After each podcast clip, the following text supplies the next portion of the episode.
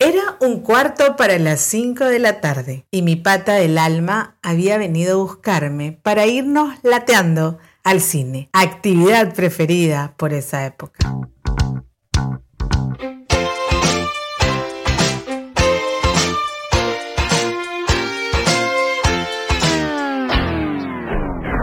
Un cuarto para las cinco. Décadas. Al escuchar el timbre, me asomé por la ventana del hall del segundo piso de mi casa y desde ese ángulo noté algo que me llamó poderosamente la atención. Era su tonsura, pero no aquella que se hacen los religiosos en algunas órdenes católicas, sino que me refiero a la pérdida de cabello que comúnmente azota a los varones a cierta edad. ¿Saben cómo le llamábamos? Destejer el gorro. Así que mi amigo prematuramente estaba en este proceso. Sí, literal. A sus 18 abriles, es decir, a sus 18 años, mi pata estaba empezando su peregrinación rumbo al Calvario. La foto de su libreta electoral de tres cuerpos impresa en cartulina folcote calibre 14 y llenada con lapicero de tinta color azul, llevaba su fotografía carnet con la huella de su destejimiento.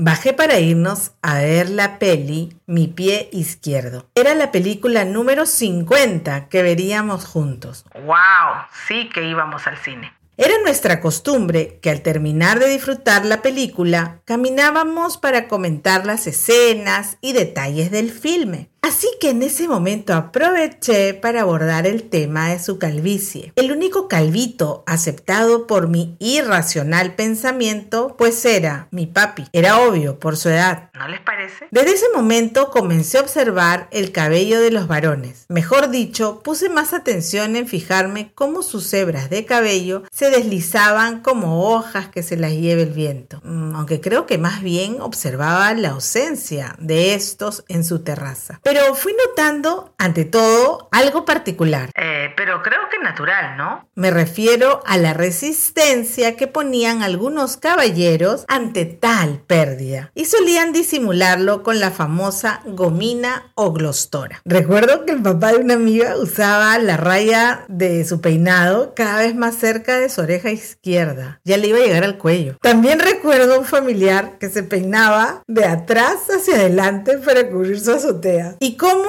olvidar al vecino que usaba bisoñé? Es una especie de peluquín para varones que incómodamente se ponían para esconder su calvicie. Años más tarde conocí el look del implante de cabello en un gerente. Él me hacía recordar el pelo de mis muñecas, esos cabellos sintéticos colocados en una composición tan ordenada que parecía verse artificial. Recuerdo que no aguantaba la risa cada vez que entraba a su oficina, por mi inmadurez, claro, y más aún cuando me contaron que cada cabello le había costado un dólar. Hay quienes han probado algunos remedios caseros eh, para el calvario, como eh, el agua de romero, el vinagre de manzana, aceite de oliva, biotina y el shampoo del tío Nacho, y entre otros más. A veces entre los hombres suelen fastidiarse y hacerse bromas con ese tema, ¿no? Como decirle sobrado, ¿por qué?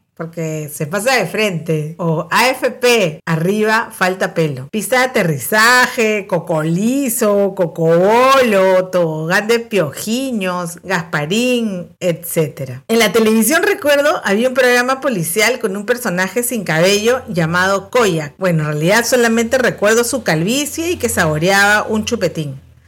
También, ¿quién olvidaría al tío Lucas de los Locos Adams? Los años pasaron y vi el proceso de liberación de aquellos varones rumbo a la calvicie y de manera muy personal a mis queridos y respetados amigos quienes optaron por raparse la cabellera y de esa manera liberarse del calvario cruel. ¿Y tú, cómo llevas tu camino al calvario? Ah, ah, ah, ah, ah. también conozco a quienes tienen harto cabello y que la edad no se los lleva, tanto como para regalar a sus congéneres. Como decía una frase nuestro escritor costumbrista, don Ricardo Palma, en relación al conquistador español Francisco de Carvajal.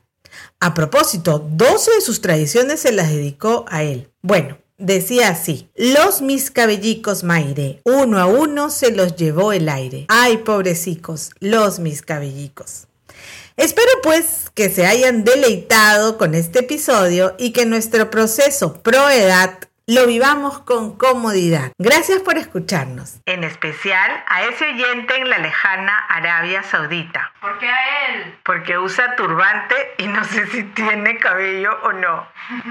Hasta la próxima.